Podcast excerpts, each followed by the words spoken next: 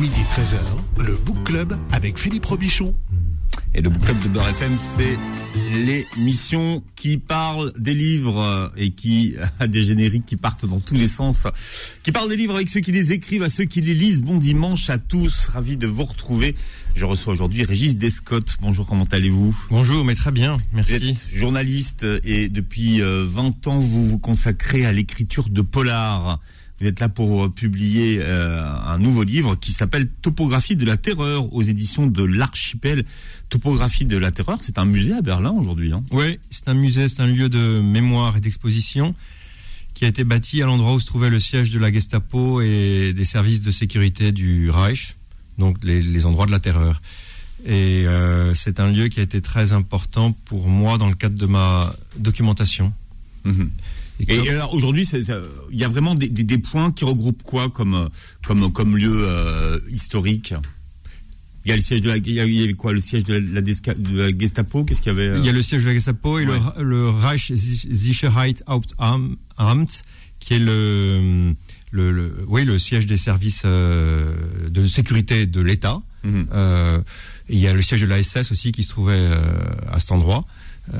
Bon, tout ça a été rasé, euh, bombardé puis rasé après la guerre. C'était Prinz Albrecht Strasse et la, la rue été rebaptisée depuis, parce que pour, euh, pour oublier un peu. Vous parlez bien allemand. Je me suis remis à l'allemand. Je me suis remis à l'allemand pour euh, justement pour pouvoir me documenter. C'est un roman euh, historique, un thriller historique. Comment, comment vous Oui, oui. Ça se passe à Berlin, intramuros, en 1943. Ça commence avec euh, la fabrication, qui est une euh, la rafle des usines et des ateliers, et ça se termine euh, le soir de Noël. Donc Mm. c'est vraiment sur une petite année. Et c'est historique en ce sens que euh, tous les, il y a énormément de personnages euh, réels euh, qui que, que les personnages fictifs croisent, euh, que ce soit des directeurs de de- d'administration de, la mort, euh, des, des clandestins, euh, euh, des, des flics. euh, voilà, donc euh, j'ai voulu être au plus proche de la réalité. Et ça se termine au moment où Berlin commence à être sérieusement euh, bombardé. Hein, 43, c'est le c'est le tournant. Euh, C'est après après Stalingrad. après, Stalin- ouais. après Stalingrad, oui, Mhm. qui est la, la grosse défaite euh, en Russie pour l'Allemagne qui a coûté environ 600 000 hommes. Et les, tous les spécialistes savaient qu'à partir de là, l'Allemagne ne pouvait plus gagner la guerre, que, le- que la défaite était programmée. Euh, restait à savoir combien de temps ça allait durer. Et il se trouve que Goebbels, ministre de la propagande, a réussi à, comment dire, à mobiliser l'ensemble de la population dans ce qu'il a appelé la guerre totale, Total Krieg en allemand. Hmm. Donc c'était les, les femmes dans les usines, de préférence d'armement, euh, et tous les hommes au front, de plus en plus âgés, de plus en plus jeunes. À la fin, le- ceux qui, dé- qui défendaient Berlin, et là on est en 45, euh, il y avait des vieillards et puis des, des jeunes ados. Vous démarrez d'ailleurs votre livre avec un discours extrait d'un d'un discours de Goebbels. hein. Le discours, le- ce, ce fameux discours du Sportpalast, au cours duquel il appelle à la guerre totale, et euh, il- à la fin du discours, il pose une, une série de questions à la foule, et qui sont des aux questions gens, est-ce que vous êtes prêt à travailler 12 heures par jour on vous le 12 demande heures, voire 14, Ouais. voire 16 heures. Est-ce que vous êtes prêts euh, euh, Est-ce que vous, vous êtes d'accord pour que ceux qui profitent de la guerre euh, le payent de leur vie Et à chaque fois, la foule euh, répond en hurlant "Ya", c'est-à-dire oui, avec enthousiasme. Alors c'est une figure du monde du jeu vidéo qui vous a ouvert les portes de sa bibliothèque consacrée au Troisième Reich. Qu'est-ce qu'on y trouve dans sa bibliothèque?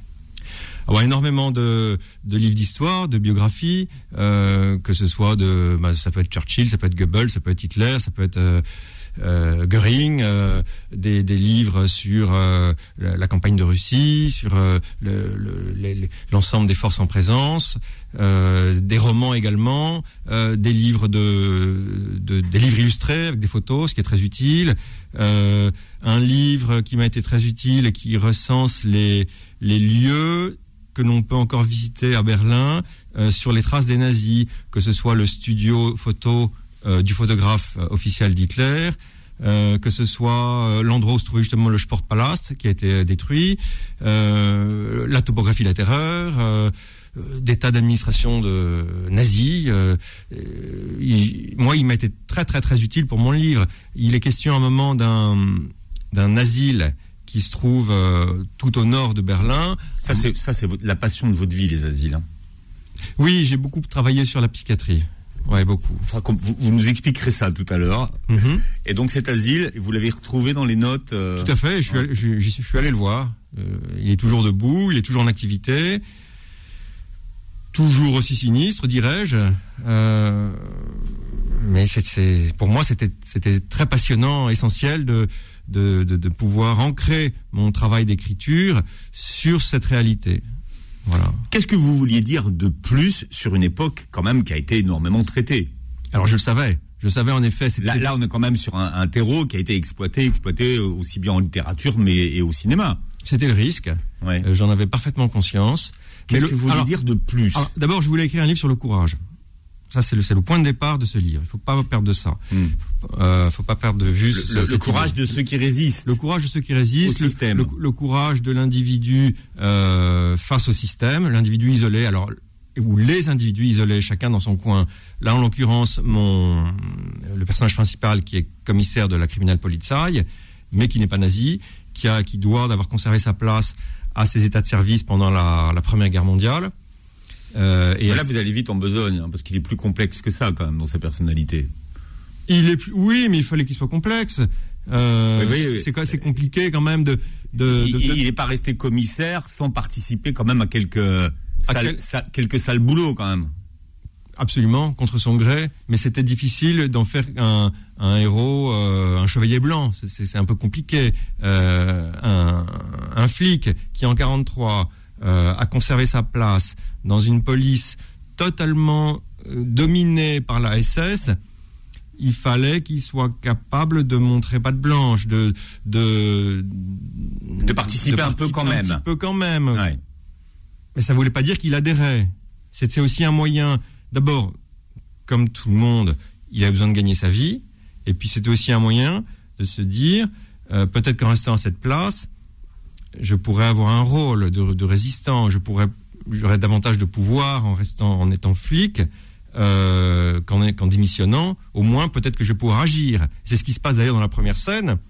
On- donc, il s'agit d'une Il rafle. sauve, il sauve. Et il aide, il aide il un- sauve un tailleur. il aide, et- il aide un tailleur à se cacher. Euh, Hmm. c'est- un tout petit geste, mais c'est mais malgré tout, il, il, participe, il, participe euh, au, sauvetage ta- de cet homme. un tailleur juif, oui. Un tailleur juif. Oui, oui, c'est la, la grande rafle des euh, euh, Goebbels. Donc, euh, avec cette fabrication, a voulu débarrasser Berlin de ces derniers juifs. qui travaillaient donc dans les usines, dans les usines d'armement. Là, là, en l'occurrence, le, le C'était les- les tailleurs C'était de- tailleur d'uniforme, Ouais. l'atelier Visoki, qui a existé là aussi. Donc, donc dès le début, je, je, je- je suis collé à la réalité. Et qu'est-ce que vous vouliez dire de, de plus? Parce qu'effectivement, il y a cette euh, l'horreur dans l'horreur. hein. On se rend compte que les nazis se sont fait la main sur les malades psychiatriques. Oui, alors voilà, pardon. C'était ça. Le, Donc, le, le roman sur le courage. Et ensuite, lors d'un voyage à Berlin, il y a une douzaine d'années, je suis tombé sur le mémorial de l'action T4. L'action T4, c'est le programme d'euthanasie de masse. Euh, T4, c'est un nom de code pour Tiergartenstrasse, c'est-à-dire la rue du Tiergarten. 4, c'est le numéro de, l'adresse. Euh, C'était un hôtel particulier qui se trouvait dans cette rue face au, grand parc qui est au centre, au cœur de Berlin. Un hôtel particulier très chic euh, qui auparavant avait abrité une maison de vente aux enchères et qui avait été réquisitionnée par les nazis. Et donc dans cet hôtel particulier, euh, il y avait un certain nombre de psychiatres, plus tout un, personnel, et ces gens-là euh, statuaient sur dossier euh, du sort des malades mentaux. Donc ils recevaient des dossiers de tous les asiles d'Allemagne, c'était centralisé dans cet hôtel, et euh, ils avaient droit de vie et de mort sur ces gens en fonction de l'aptitude au travail. Donc quand je tombe, il y a une douzaine d'années, sur ce mémorial, euh, je suis quand même très euh, très choqué. C'est une histoire qu'on connaît moins. Et en plus, on la connaît, on la connaît quasiment pas. Ouais. Et, et c'est là que j'ai pu me démarquer, si je puis dire. C'est que ça, ça n'avait quasiment pas été traité. Par exemple, Philippe Kerr, qui, qui est le, le- le grand romancier de, de cette période, qui, qui avait aussi euh, pour héros un, un commissaire ou un ex-commissaire de la Kripo à Berlin. Euh, pendant Alors la Kripo, c'est le, Kriminalpolizei, voilà, police criminelle. c'est la crime, Ouais, la crime, la crime. allemande. La crime allemande. Ouais. Euh, il a écrit, je crois, une quinzaine euh, de romans sur la période, mais il n'a pas traité l'action T4. En gros, euh, on- enfin, il y avait, une équation qui disait on va, on va faire des économies, quoi.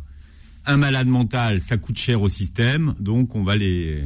Ah ben les nazis, c'était vraiment euh, le régime de la performance. Et euh, il fallait chasser les, les bouches inutiles, les vies inutiles. Ils avaient une expression assez terrible pour, pour ces gens-là, c'était les, les ballast existenzen, c'est-à-dire les existences ballast. C'est quand même assez effrayant. Et ils calculaient, ils calculaient parfaitement le, le coût de, de chaque personne, le que coût, ça le coûtait par jour. Exactement, Voilà. le coût journalier. Donc vous multipliez par le nombre de, de, de, de- de personnes inaptes au travail et combien est-ce que ça coûtait chaque jour et chaque année au Reich? Et comment est-ce que cet argent pourrait être tellement mieux employé ailleurs? Bon, on va, on va écouter un premier euh, morceau qui illustre un petit peu l'ambiance euh, de votre euh, roman. Je ne dirai pas le titre parce que c'est très allemand. On pourrait le retrouver en, en français. Euh, c'est un document d'é- d'époque. Ça doit, enfin, je sais pas, ça doit c'est 1930, peut-être juste un, un oui, c'est entre 30 et 40. Alors on va écouter. Ein Tänzer ist der Tod. In Berlin ist großer Rummel, der Prolet geht auf den Bummel. Im Norden amüsiert man sich, man tanzt und man geniert sich nie. Großer Stroph bei kleinen Leuten, Schande bei den Ernsten zeigen. Der Mob ist außer Rand und Band. Arbeiter schützen das Vaterland.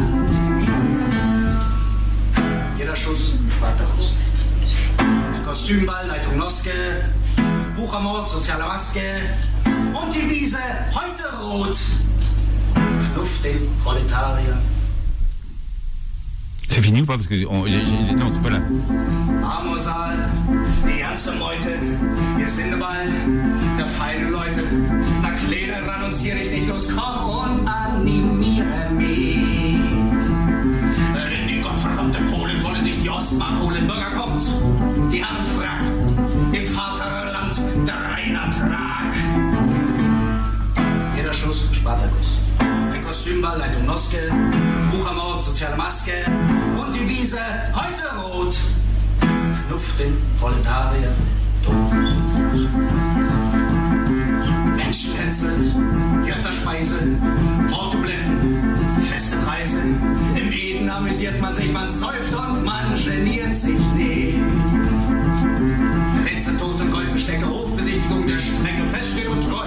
Oh, Leutnant, gerettet ist er das Vaterland. Jeder Schuss Spartakus, ein Kostümballeitung Noske, Buchermord, soziale Maske und die Wiese heute rot. Knuff den Proletarier. Alors c'est burlesque, hein, euh, bien sûr. C'est une chanson de, de la, de, de la pro- à- à- après la Première Guerre mondiale, en gros. Ouais, vous l'avez chiné ce morceau. Ouais, je l'ai chiné. ouais, j'ai- j'ai j'ai cherché. Mais Je- c'est- je m'en- je m'ennuyais un peu, donc je, je- mais je comprends pas l'allemand. J'ai regardé la traduction après des paroles. Mais, ouais, Berlin, c'était une ville de cabaret, donc là, on est typique dans ce type de, burlesque, de voilà. morceau. Oui, oui, tout à fait. Ils étaient, ils étaient déguisés en squelette, en fait. Tout à fait. Ouais. Ouais. Ouais, ouais. Il y avait, euh, j'oublie ce nom, le, le cabaret, euh, ta danse et celle de la, et celle de la mort, Tottendance. Euh, Oui, c'est ça. Berlin, ton danseur, c'est la mort. Voilà. Ce que ça donne en, en traduction, Ouais, à peu près. Ils étaient déguisés en squelette, et puis voilà. C'était un cabaret qui était euh, fréquenté par notamment les le service diplomatique britannique. C'était en, en un plein cœur de Berlin. Un dans- cabaret qu'on retrouve dans votre livre, hein, Ouais. parce qu'il il a un rôle dans l'intrigue. Tout à fait. Voilà. Tout à fait. Finalement. Mais c'est ça. En fait, j'ai voulu dans ce livre euh, parce que vous disiez tout à l'heure que euh, cette période a été tellement traitée. Oui. et qu'est-ce que qu'est-ce que j'avais et on l'a beaucoup vu. Enfin, et on l'a beaucoup voilà, vu. ouais. Et qu'est-ce que j'allais apporter de plus? Alors, j'en avais parfaitement conscience, encore une fois. Donc, j'avais l'action T4, j'avais- cette idée de courage. Et puis, j'ai commencé à creuser. Et j'ai été vraiment fasciné par le, le totalitarisme. C'est-à-dire que un système politique euh, dans lequel chaque aspect de l'existence était pris en compte. À un moment, dans le livre, je parle de ces exercices d'algèbre Hmm. euh, qu'on donnait aux écoliers avec Justement, en parlant d'économie. euh, en parlant d'économie, donc calculer, mais justement sur, sur ces services inutiles, qu'est-ce que ça coûtait à la société, ou il faut tant de gaz, tel volume de gaz pour gazer une ville de tant d'habitants, euh, donc combien, faites le calcul. C'était euh, quand on en arrive à ce type de, de, de détails, euh, de d'endoctrinologie, pardon, euh, on voit le délire. Enfin, c'est- effrayant. Il y avait la prière au, au Führer hein, le matin. La prière au Führer, exactement. La prière au Führer qui était calquée sur le, le Notre Père. Et donc euh, certains parents faisaient réciter euh, à leurs enfants, sans doute aussi dans les, dans les écoles. Alors, votre livre s'appelle Topographie euh, de la terreur. C'est un thriller parce qu'il y a, l'histoire dans l'histoire. Alors ça, c'est ça que vous apportez parce qu'effectivement, on peut pas spoiler le résultat de l'enquête, mais c'est ça qui aussi, c'est de voir comment ce commissaire va résoudre euh, résoudre cette histoire de double meurtre. Vous êtes notre invité jusqu'à 13 h Le Book Club revient dans un instant. Midi 13h, le Book Club avec Philippe Robichon sur Beurre FM. Voilà, et on parle d'un thriller coup de poing aujourd'hui. Ça s'appelle Topographie de la terreur. Son auteur est avec nous aujourd'hui. Il s'appelle Régis Descott et vous vous êtes replongé dans le Berlin des années 43-44. On est après, vous le disiez tout à l'heure, la défaite de Stalingrad et votre héros s'appelle Gerhard Lenz. Alors, il s'appelle Gérard à cause d'un Français ou grâce à un Français? Gérard de Nerval, Ouais. parce que sa mère euh, traduisait euh, le français en allemand. Et il y avait une, euh, un faible pour les, les ouvrages de Gérard de Nerval. Donc elle a, elle a, Poète, enfin voilà. elle a germanisé ce prénom pour le donner à son fils. Alors, on parlait de résistance et de savoir, parce que personne ne sait comment on réagirait dans des situations pareilles, mais sa mère, elle, c'est vraiment une résistante. C'est une résistante, elle va cacher un, un clandestin juif, elle va prendre le risque de le cacher chez elle, et ce, ce- le risque, il était, euh, il était mortel. Les- si, si elle était euh, dénoncée, euh, elle risquait la peine de mort. Enfin, c'était quasi automatique. Donc, il fallait vraiment un- une bonne dose de courage et, et de- et d'altruisme. Donc, c'est c'est vrai, c'est une véritable opposition euh, au régime, au- au pouvoir en place. Oui, et idéologiquement, elle n'a pas basculé. Ah bah non, non, non. Il y avait pas mal d'Allemands euh, euh, qui étaient. euh, il faut savoir que les, les, nazis n'avaient pas réellement le, la, ma- la majorité quand, ils- quand ils ont accédé au pouvoir. Il y avait beaucoup d'Allemands qui qui étaient opposés. Alors il y a eu le miracle économique que les nazis ont provoqué. Et puis il y a eu les premières victoires sur la Pologne et puis sur la France. C'était une victoire éclatante et, et colossale. Donc le, Hitler a été reçu, mais de, façon triomphale euh, à Berlin euh, après l'invasion de la France, qui était une, une victoire tellement éclair, tellement inattendue. Il était, il était lui-même le premier surpris. Donc il avait une, une aura énorme et il a rallié derrière lui, derrière sa politique, beaucoup d'Allemands à ce moment-là, mais il y en avait encore une, une proportion très très importante qui était tout à fait opposée à cette politique et qui, Mm. qui, était révulsée par, euh, par le personnage, par sa politique, par, euh, par, par la clique qui l'entourait. Et la mère de mon, la mère du, de mon flic, elle est, elle faisait partie de ces gens-là. Donc c'était, il y avait des gens qui étaient opposés, qui restaient dans leur coin euh, sans, sans dire un mot, euh, qui essayaient de, de raser les murs. Euh, là, en l'occurrence, euh, un de ses fils lui euh, lui demande de cacher un, clandestin chez elle. Euh, Et elle, elle, l'accueille, elle accueille ce clandestin sans, sans la moindre hésitation, parce qu'elle a aussi une maison qui s'y prête, une maison un petit peu isolée. Ça aussi, je me suis, c'est le fruit de, mes lectures, de ma, de ma documentation. Et il y avait un problème d'ailleurs pour, pour ces gens-là. On disait qu'il fallait, en gros, euh, une petite dizaine d'Allemands pour euh, cacher, pour, permettre à un clandestin de, vivre et de survivre à Berlin. Il fallait quand même un certain nombre de, com- de complicités. Et euh, quand un de ces clandestins mourait chez les gens qui l'hébergeaient, c'était un, un énorme problème. Ce qui est, est le, cas- ce qui est le cas dans le, dans le livre, puis à un moment donné, il faut se débarrasser du corps. Exactement. Parce que et ça, corps, et, oui. et ça c'est c'est quelque chose que euh, qui m'a été inspiré par par mes lectures. Donc c'est c'est- Mm. c'est c'est arrivé évidemment. Votre héros, donc, euh, Gerhard Lenz, qui, qui, qui est commissaire, hein, euh, il s'ennuie un peu parce que des crimes, il y en a quand même moins à cette période. Et là, subitement, arrive une affaire, euh, une affaire avec une scène de crime qui le fascine. Qu'est-ce qui le fascine dans cette scène de crime? C'est la mise en scène.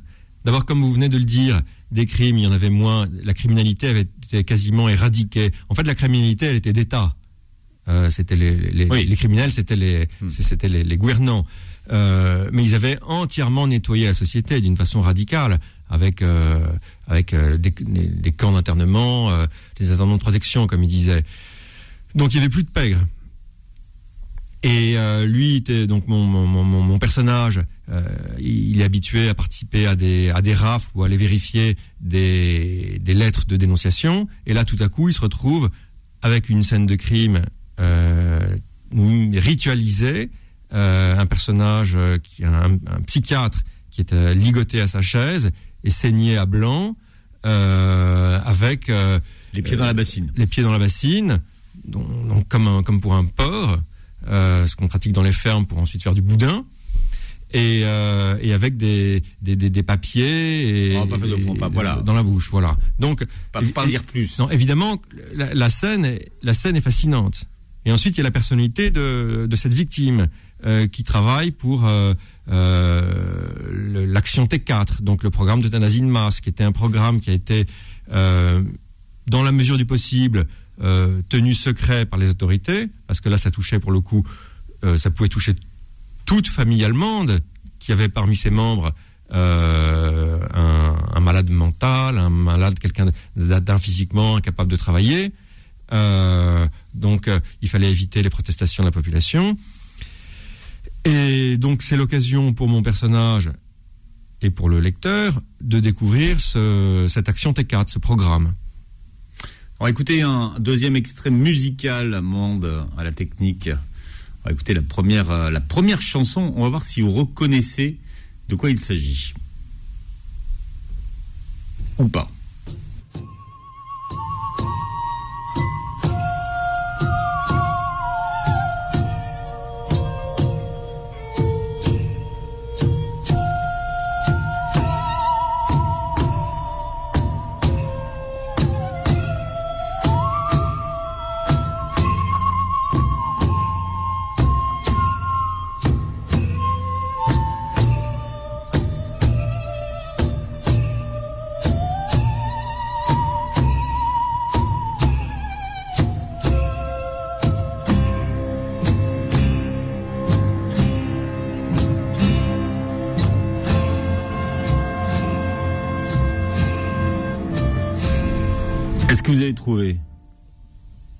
Vois-tu d'un de coucou Oui, c'est ça.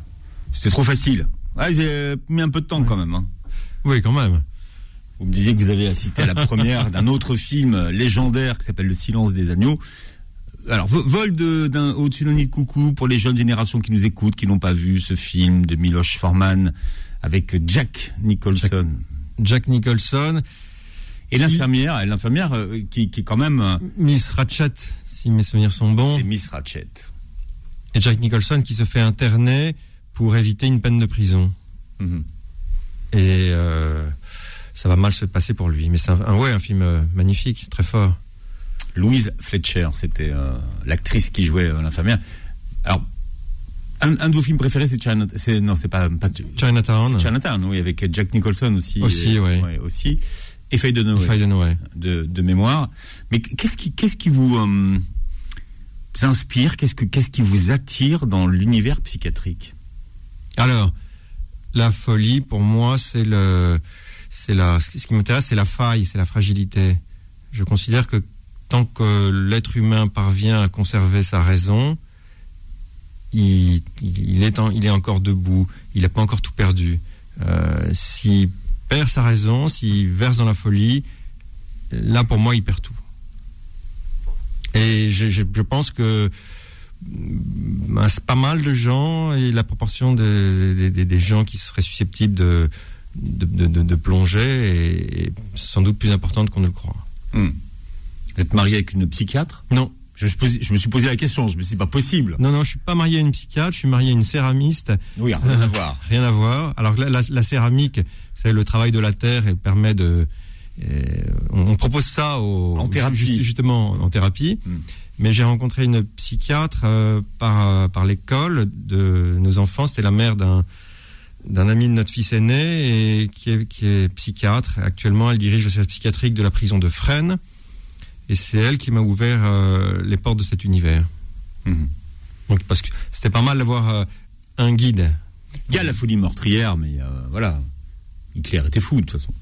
Hitler était fou. Et donc, encore une fois, euh, sous le Troisième Reich, c'était pas le seul. C'était le premier d'entre eux, mais Himmler était pas mal non plus. Euh, Goebbels sans doute, euh, et puis des tas d'autres beaucoup moins connus. Mais la santé mentale, on sent. euh, D'abord, parce que c'est c'est la colonne vertébrale de votre œuvre quasiment. À De force, oui. de- de beaucoup Oui, de romans que bien vous avez- sûr, que tout vous à avez fait. écrits. Oui, oui, à commencer par Pavillon 38, ce thriller psychiatrique.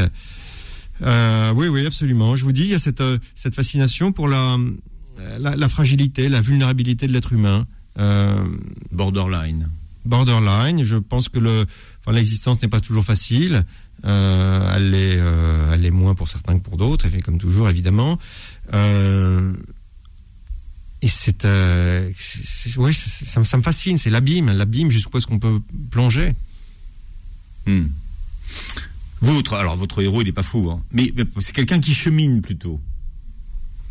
Son enquête le fait cheminer. Son enquête le fait cheminer parmi les, les administrations de la mort et ça va lui permettre de croiser euh, un certain nombre de personnages, tous plus sinistres les uns que les autres, mais aussi euh, des résistants. Des résistants, des gens qui, qui cachent des clandestins. Euh, J'évoque un moment dans le roman l'église suédoise. À, dont Ber- les- à Berlin. à Berlin, dont les pasteurs, les deux pasteurs successifs, avaient monté un, un réseau d'aide aux clandestins. Ils se sont opposés, ce sont les premiers qui se sont opposés quand ils ont connu ce qui se passait, notamment sur le, sur le, le fait d'ex- d'exterminer les, les fous, ce sont les premiers à s'élever. Oui, en tout cas de façon assez euh, très en fait, très organisée. Ils ont même monté tout un, un convoi de, de trains à destination de la Suède, en cachant euh, plusieurs dizaines de clandestins dans des caisses qui étaient destinées à abriter des meubles. Et ce que je voulais aussi dire, c'est que face à cette euh, église suédoise euh, dans Berlin, il y avait un commissariat. Et dans ce commissariat, ça c'est- la réalité, hein, ce dont je parle, euh, il y avait au- moins deux fonctionnaires de police qui, étaient complices, qui, savaient ce qui se passait en face dans l'église et qui, aidaient, qui fournissaient des faux papiers. donc en fait, la résistance, elle pouvait être partout. Mais comme il y avait un, danger, euh, un risque de mort, euh, d'exécution, il faut savoir que je parle du tribunal du peuple, euh, il y avait une moyenne de 5 à 6 condamnations à mort par jour, euh, en 43 notamment, ou en 44. Donc, euh, vous étiez obligé de vous taire, de garder vos idées pour vous. Euh, et, le régime, ce, ce- régime de la, ce régime de la terreur a, pu, a pu euh, durer comme ça à, à- à cause de cette menace de la terreur qui faisait que, que les gens étaient obligés de conserver pour eux leurs idées. De- Régis Descotte est notre invité jusqu'à 13h. Je rappelle le titre de votre roman, s'appelle Topographie de la terreur. Votre, votre éditeur, c'est l'Archipel. Le Book Club revient dans un instant. Midi 13h, le Book Club avec Philippe Robichon sur Beurre FM. Voilà, c'est le book club de Régis Descotte aujourd'hui qui vient de nous parler de son roman. C'est Topographie de la terreur à l'archipel. Donc c'est un, thriller historique dans le Berlin des années euh, 43. Alors, on va écouter, si vous voulez bien, Régis Descotte, un dernier extrait musical qui fait référence à votre parcours.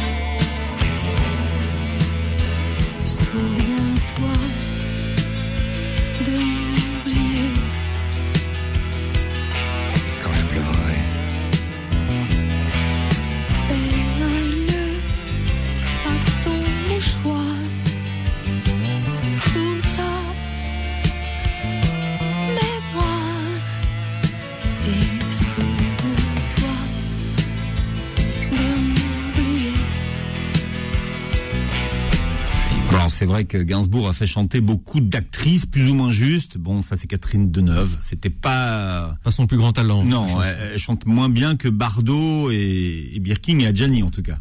En effet. Souviens-toi de m'oublier le, le- le- ce titre-là de, de, de, de chanson. C'est aussi le titre d'un de vos précédents romans. Tout à fait. J'ai écrit un, un roman d'amour euh, un peu fantastique, euh, écrit comme un, construit comme un, un thriller, avec un, une sorte de savant fou euh, travaillant sur la, pouvant intervenir sur la mémoire, pouvant effacer des souvenirs euh, chez ses patients. Mais euh, et, et le titre du, roman était en référence avec la chanson ou, le- une Ah, le pure, titre. euh, pure coïncidence? Le titre, il a fallu que je demande le le- l'autorisation aux ayants droit euh, qui, m- qui me l'ont accordé. Euh, mais, la, saviez mais, que la, la chan- ouais. mais la chanson, en l'occurrence, n'a, enfin, le, n'apparaît pas du tout dans le roman. euh, c'est juste le- la signification du titre qui m'intéressait. Mhm. Voilà. Même les assassins les plus méticuleux finissent euh, toujours par être identifiés, vous pensez ça? Pas toujours, non. Non, il y a quand même beaucoup de crimes euh, qui restent euh, non élucidés. Non, non, non, non. Il y a beaucoup. Il y a, il y a un certain nombre de, de criminels qui arrivent à passer euh, entre les mailles du filet, avec le, avec les progrès de la, la, science. euh, euh, ça devient de plus en plus compliqué. Puis il y a toutes ces histoires de cold que qu'on essaie de, de, reprendre. Mais non, donc non. Je pense que je pense que est, techniquement, il y a toujours des traces qui sont laissées sur une scène de crime. Il se trouve que j'ai aidé un, un technicien en scène de crime à, à écrire un, un livre dont je connais un petit peu le sujet. Mais euh, le- les faits euh, le prouvent bien que il y a, il y a beaucoup de, de- de crimes qui restent impunis. Mhm. Bon, on viendra vous voir. hein. Si on veut commettre un, un crime, vous nous donnez des trucs pour pas se faire pour pas se faire attraper. C'est ça. Est-ce que vous avez compris ce qui détermine les convictions idéologiques et les sympathies de, chacun, notamment par exemple en Allemagne? Qu'est-ce qui fait qu'on bascule dans un camp plutôt que dans un autre? Qu'est-ce qui fait qu'on collabore ou qu'est-ce qui fait qu'on est résistant? Alors, je parlais tout à l'heure euh, du miracle économique euh, qui a été euh, provoqué par les, nazis au pouvoir, qui a suivi la, grande dépression, la grande crise, avec euh, l'inflation monstrueuse qui a frappé l'Allemagne, la, la famine, euh, l'humiliation euh, suite à la que l'Allemagne a subi suite à, la, défaite de 18 et au traité de Versailles. Donc il y a une, une volonté de revanche. Donc il y avait une proportion très très importante de la population qui, vivait dans la misère, dans, dans, l'aigreur, dans le, ressentiment. Il y avait un terreau très très favorable aux extrêmes à ce moment-là. Euh, et quand le, le miracle économique arrive, puis les, victoires militaires, qui étaient notamment sur la France, qui étaient une, une revanche éclatante pour une bonne partie de, l'Allemagne, on comprend qu'une partie de, la population a basculé. Ensuite, il y a, euh, il y a aussi des, raisons plus, euh, enfin, absolument, enfin, pas du tout nobles, au contraire. Il y a, l'opportunisme. Euh, par exemple, le, les, mesures antisémites ont profité à beaucoup d'Allemands qui ont pu récupérer euh, des, des, des- des postes, euh, voire récupérer des entreprises ou des, biens matériels. Voilà ce genre de choses. Des œuvres d'art. Des œuvres d'art, tout à fait. Donc,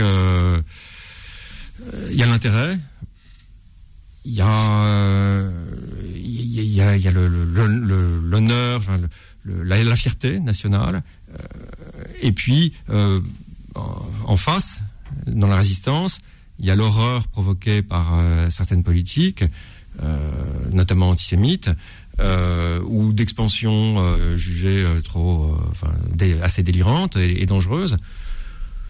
Ensuite, ça dépend de, de la, de la conscience de chacun, ça dépend de, de, de l'éducation que chacun a pu recevoir, de ses convictions profondes. Je pense que on est euh, là, on fait appel euh, à ce qu'il y a de plus profond chez chacun. Hmm. Comment est-ce qu'on est immunisé en France?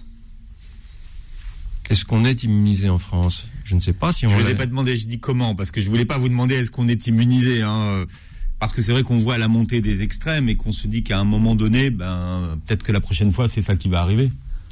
Oui, donc euh, je pense pas qu'on est immunisé, mais comment est-ce que on est immunisé d'une manière générale, alors pas forcément en France, c'est par l'éducation, c'est par euh, par par l'école, par euh, ce qu'on qu'on enseigne à la jeunesse, et c'est par par, par l'information, par par, par la culture. mais ça, c'est un travail, comme comme on peut le voir, c'est un travail quasi quotidien. Mais de même que les nazis ont réussi à hum, à enrôler euh, dans leur programme une, toute une partie de la population par la propagande, par un, par un, un la- un lavage de cerveau euh, euh, permanent. Oui. Et ça commence par le lexique. Et ça commence par le Et lexique. ça, c'est fondamental. Oui. C'est hyper important le travail que vous avez Alors- fait dans votre livre. Tout à fait. Ça, c'est un le premier livre que j'ai lu de. Les éléments de langage. Ben oui, par exemple, euh, solution finale, ça sonne mieux que extermination de masse. C'est plus Ou, infections. ou, infections, c'est euh, ou euh, réinstallation à l'est, ça sonne mieux, c'est plus acceptable que, que déportation. Euh, Il y avait, il y avait un lexique, hein, mais en, en vrai. ah, il y avait un lexique en vrai, Ouais. et puis le, le ministère de la propagande, comment vous dire, chaque jour organisait des conférences de presse euh, auxquelles étaient convoqués euh, le- les principaux euh, journalistes, à qui on, on donnait les éléments de langage et, et les, et les sujets à traiter chaque jour. Donc la, la presse était entièrement contrôlée. Évidemment, toute la presse euh, dissidente, oppos- opposante avait été euh, supprimée du paysage, évidemment. Donc ça commence par là. Ça c'est là, on contrôle les esprits et par le langage. C'est important, ça. De pouvoir décoder les, les Oui. éléments de, de langage. Un journaliste qui, est pris- qui écrit son propre journal, c'est normal? C'est normal à une époque où il ne peut pas écrire euh, ce qu'il veut dans le journal qu'il emploie. Qui, qui- qui c'est qui vous a inspiré le, Alors, le, le- le- le- le personnage d'Arnim? Ben, des, des personnages euh, historiques que j'ai trouvés dans ma documentation. Euh, parmi les- les multiples ouvrages que j'ai lus avant d'écrire ce livre, il y avait une, une dizaine de journaux intimes qui ont fait l'objet de publications. Alors, C'était des gens qui, euh, qui, qui- n'en pouvaient plus d'être obligés de se taire, de, de- de garder pour eux leurs idées, leurs révoltes, et qui donc couchaient sur le papier tous les jours ou presque leur, leur, leur, révolte euh, dans le secret de, de leur appartement.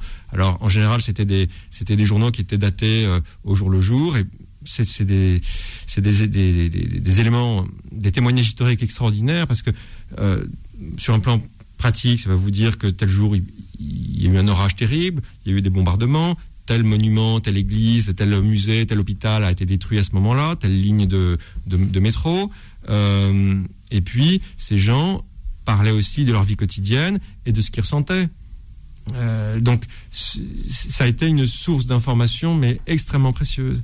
C'est quelque chose que je, quand on, on peut mettre la main sur ce type de document, en l'occurrence, ça n'a pas été très dur parce que c'est des livres, enfin, ils ont, ils Ils ont été sont publiés en livre, oui. oui. Donc, euh, bon, ils sont, ils peuvent être épuisés, mais par Internet, on les trouve.